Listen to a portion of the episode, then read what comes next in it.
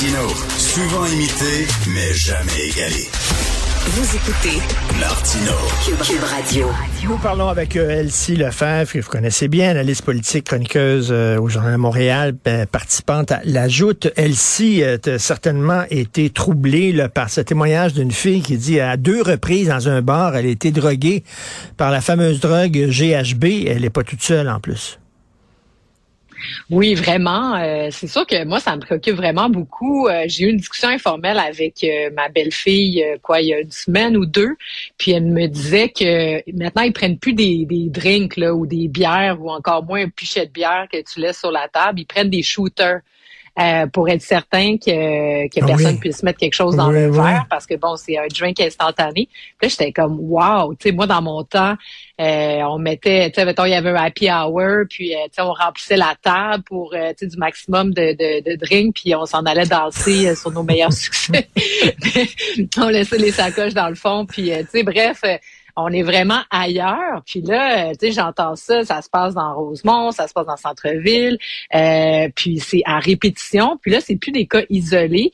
Euh, je sais que le SPVM et la SQ ont fait une grosse perquisition il y a quoi deux semaines, la plus grosse perquisition de GHB. donc, c'est des bonnes nouvelles. Tu sais, il y a des actions qui se font mais ça pose quand même euh, un sérieux problème. Euh, tu sais, je veux dire, euh, dans mon temps encore, je suis vieille, je pense, mais tu sais, on allait, on sortait pour, s'exalter. tu sais, je veux dire, il n'y avait pas du tout de d'enjeu. Bon, il fallait faire attention, évidemment, là, tu sais, de pas repartir seul, mais on n'était pas préoccupé toute la soirée d'être stressé que quelqu'un nous drogue. C'est vraiment.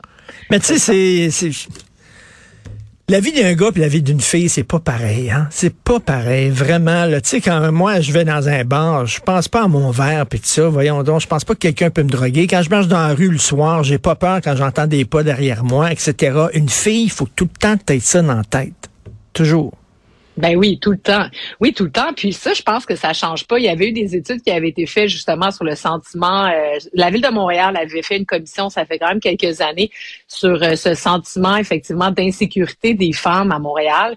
Puis, euh, ben oui, tu sais, quand tu sors du métro, tu tu marches sur la rue, puis là, dès qu'il y a quelqu'un en arrière, moi, ça m'est arrivé combien de fois, là, tu bon, tu regardes, tu dis bon, là, la personne à, à mm. traverse, bon, ok, là, t'es es sécuritaire. Sinon, toi, tu fais une feinte de traverser, même si tu devrais pas traverser. Tu sais, les filles qui se promènent avec leurs clés aussi, euh, tu sais, mises, euh, tu sais, entre les, les, poignets, tu sais, pour être capable de faire une prise si jamais il se passait quelque chose comme ça allait changer de quoi. Ben, écoute, euh, ici, on est dans un quartier à Cube Radio, tu connais le quartier, c'est un quartier qui est, qui est ah, assez rock'n'roll, et les filles qui travaillent ici ont des, des trucs de poivre de Cayenne. Les, gars n'ont pas ça. Ah, ben, écoute, hier, hier j'ai reçu ma fille euh, cadette à la maison. Elle est venue souper. On a regardé un film ensemble. Elle est partie à 7 heures. J'ai dit, vu tu t'appelles un Uber? Puis elle dit, papa, je suis pas à l'aise d'être tout seul dans une auto avec un gars que je connais pas.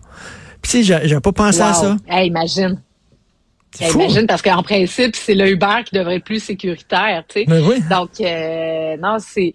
Eh ben, c'est préoccupant. Puis pour revenir au GHB, puis euh, la, la, la, la, drogue du viol, ben, c'est aussi les mentalités. Manon Massé est sortie parce que, bon, à la base, c'est Daniel Thibault qui a, qui mis ce, tweet-là dimanche. Puis Manon Massé est sortie pour dire, bon, euh, tu sais, les filles euh, font attention, se, se check elles-mêmes, check leurs amis, mais est-ce qu'on va checker les, les, violeurs, ultimement, tu sais? Bon, je, je la cite, euh, non, pas au mot, là, mais ça ressemble un peu à ça.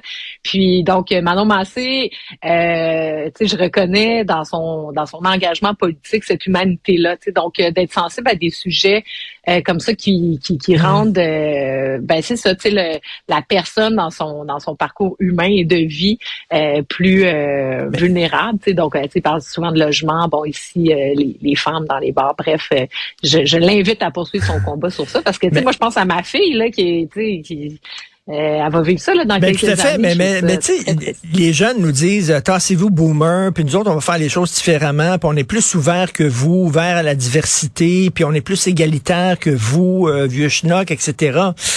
Mais je regarde les relations hommes-femmes chez les plus jeunes, là, les, les dick pics, puis le harcèlement, puis la drogue du mm. viol, ils sont pas ils sont pas sortis de l'auberge eux autres non plus là.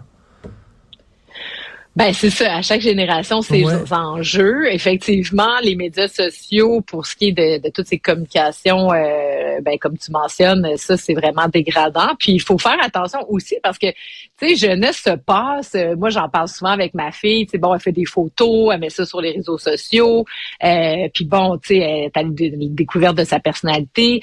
Mais tu sais, une photo que tu mets aujourd'hui qui semble vraiment anodine. Tu sais, rappelle-toi le cas là, de la la fille du, du, euh, du, nouveau commandant de police qui a mis une photo d'Halloween, ben oui, bon, oui, un petit peu euh, osé je dirais, c'est une fille qui a 18 ans, elle met une photo, c'est une photo d'Halloween, mais tu sais, après ça, ça peut partir dans tous les sens. Puis, euh, tu, tu parles le contrôle de tout ça. Donc, euh, oui, c'est des enjeux qui, euh, qui sont, en plus, qui, tu sais, je dirais, à cet âge-là, là, je dirais, tu devrais pas penser à ça. C'est ça qui est comme terrible dans l'histoire. Et, et, et, comme femme féministe, qu'est-ce que tu penses du concept de masculinité toxique? Parce que, regarde, j'ai regardé un film féministe hier avec ma fille, justement, qui est extraordinaire, qui s'appelle Women Talking, qui est en nomination comme euh, l'Oscar du meilleur film cette année, sur la violence contre les femmes.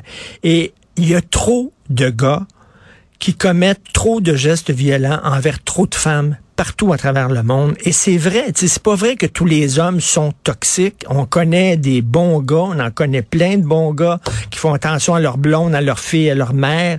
Mais c'est vrai qu'il y a beaucoup de gars qui sont des Christy de bozos, des crétins. Ben c'est ça. Moi sur cet enjeu-là, euh, je, trouve que ben d'une part, euh, tu sais, faut pas blâmer tous les hommes. Tu sais, puis au Québec, à un moment donné, tu sais, le discours féministe trop hardcore fait en sorte que tu sais, les gars québécois euh, sais, je veux dire, euh, ils rentrent quasiment par terre. Sont, ils, ils disent bon, tu sais, je peux pas faire de galanterie, je vais me faire euh, traiter de ci puis de ça. Tu sais, donc, euh, faut faire attention dans le discours féministe, je pense, de dire bon, tu sais, oui, il y a certaines, tu sais, il y a, y a, des abus, il y a des hommes qui ont pas d'allure, etc. Mais tu sais, l'ensemble des ours, tu sais, masculins mmh. québécois, je pense que tu sais, on est chanceux au Québec d'avoir des hommes qui sont, ben tu sais, je pense qui, sont ouverts. Mmh. Tu sais, l'égalité des sexes au Québec, c'est quelque chose de précieux. On est en avance moi, je pense qu'on est dans les pays les plus en avance dans le monde là-dessus. Mais en même temps, il faut être capable de dénoncer ensemble ces dérives-là, ces hommes toxiques, effectivement, mmh. puis ces relations toxiques. Euh, puis ça, je pense qu'on a quand même fait du chemin là-dessus. Euh, tu sais, il y a quand même beaucoup plus de sensibilisation, d'éducation euh, auprès des, des, ben, des jeunes hommes et femmes. Donc, euh, c'est vraiment un discours, un débat de société euh, super intéressant. Mais tu sais, trop souvent, je mmh. trouve qu'on pratique les deux mmh. camps d'un bord ou de l'autre, puis ça fait pas avancer la discussion. Mais euh, autre sujet, Élise, autre sujet euh, dans euh, le devoir. 38% des Québécois qui appuient la souveraineté. It's alive! Ça bouge! Ben oui. donc euh, bon, c'est ça que comme tu sais, je suis une souverainiste intense et donc c'est comme ça que j'ai commencé à m'impliquer d'ailleurs en, politique alors que j'ai pas voté malheureusement en 95. Mais ça pour dire que wow, tu sais, 38% c'est grosso modo, tu sais, dans le fond, tu sais, on dit souvent la souveraineté reste à 35-40% donc euh, un bond de 6 points. Donc euh, moi j'ai toujours pensé que le cœur souverainiste restait là, tu sais, donc il y avait malgré les appuis un peu moins forts pour la souveraineté que bon, mais là c'est je pense pense que c'est le travail de Paul Saint-Pierre Plamondon, faut lui reconnaître, de parler d'indépendance de manière décomplexée, euh, d'amener des enjeux qui permettent, tu sais, de, tu sais, bon, le, le, serment au roi, ça a l'air anodin, mais c'est quand même une prise de position où on disait non, c'est une idée farfelue, c'est passé de date, etc. Mais non, tu sais, c'est tenu debout. Puis, euh, tu sais, il a répété, puis moi j'aime tellement cette ligne-là de dire, il y a deux millions de souverainistes au Québec. Tu sais, quand tu entends ça, tu te dis, ah ben finalement, moi, tu sais, qui crois à l'indépendance du Québec, c'est sûr que, tu sais, après, tu sais, on a quand même eu 20, 20 temps de règne libéral. Donc, euh, c'est quand même pas rien. Donc, le mm-hmm. parti qui mettait de l'avant la souveraineté, tu dans l'opposition. Puis quand tu es dans l'opposition, ben tu te cherches, tournes en rond, tu te redéfinis, tu te poses des questions. Il y a eu des changements de chefs successifs. Il y a Québec solidaire qui est souverainiste aussi. Mais tu sais, euh, Québec solidaire, vu qu'ils jouent dans l'étal du Parti québécois, ils ont beaucoup attaqué le Parti québécois sur sa crédibilité et vice-versa. Tu sais, Québec solidaire aussi se fait attaquer. Donc, euh, il y a personne qui a embrassé l'idée de l'indépendance. Et moi, je pense que c'est une, c'est, on peut juste, euh, euh, les appuis peuvent juste augmenter, donc euh, c'est très positif. je suis. mais, mais, est-ce que, est-ce que c'est est-ce que ces 38% là, ils, ils, veulent que le Québec devienne un pays? ou ils veulent juste que l'option souverainiste demeure vivante pour qu'on puisse s'en servir quand on va négocier avec Ottawa. Tu comprends? C'est-à-dire, on, ne veut pas nécessairement se séparer, mais on veut pas l'enterrer non plus, ce projet-là. Ben moi je pense que c'est un 38% assez solide. Moi je pense plus que c'est le 10% d'indécis, tu sais parce qu'ils disent 51% de fédéralistes de, de j'aime le Canada, puis tu as un 38% de souverainistes. Après ça, il reste un 10% puis pour gagner un référendum, il faudra aller gruger un 5-10% de l'autre côté des dans les fédéralistes. Donc je pense que le 38% c'est un noyau assez dur. Je pense que c'est des gens qui ont voté oui euh, dans les derniers référendums ou qui auraient voulu le faire comme moi. Et donc euh, non, je pense que c'est un noyau euh, sur lequel s'appuyer mais c'est pas des gens qui euh, militent pour l'indépendance puis que demain hmm. matin c'est comme leur préoccupation première. Puis d'ailleurs, je pense que c'est pour ça que l'indépendance avait baissé beaucoup. C'est qu'il y a bien du monde, là j'en connais plein qui disent bah l'indépendance, j'ai j'ai cru, euh, j'y crois encore, mais ça arrivera jamais. Fait que peut-être qu'ils disaient même plus qu'ils étaient souverainistes. Donc là, on a un petit regain là-dessus.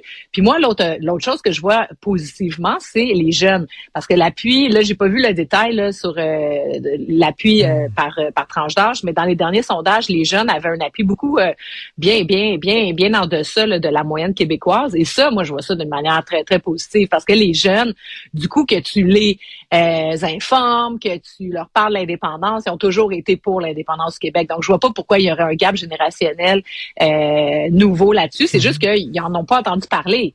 Ils ont juste vu Justin Trudeau qui était, mmh, fun, qui nous parlait du Canada. Mmh. Puis euh, c'est à peu près ça. Puis Québec solidaire, j'ai un autre espoir, c'est que Québec solidaire est quand même, euh, euh, je pense, que réussi à aller chercher, disons, des électeurs plus de la diversité. Donc c'est sûr que ça divise les votes avec le Parti québécois, mais en même temps, si eux sont capables d'aller chercher un peu d'appui pour l'indépendance avec la, des votes de la diversité, ben peut-être qu'on peut aller chercher 3-4 Il faudrait, faudrait qu'ils s'en souviennent aussi qu'ils sont indépendantistes. Des fois, ils ont tendance à l'oublier, les solidaires. Euh, merci, ouais. Toujours un plaisir de te parler, mais bien sûr, on peut te regarder à la joute et te lire dans le journal. Merci. Bon week-end. Au revoir.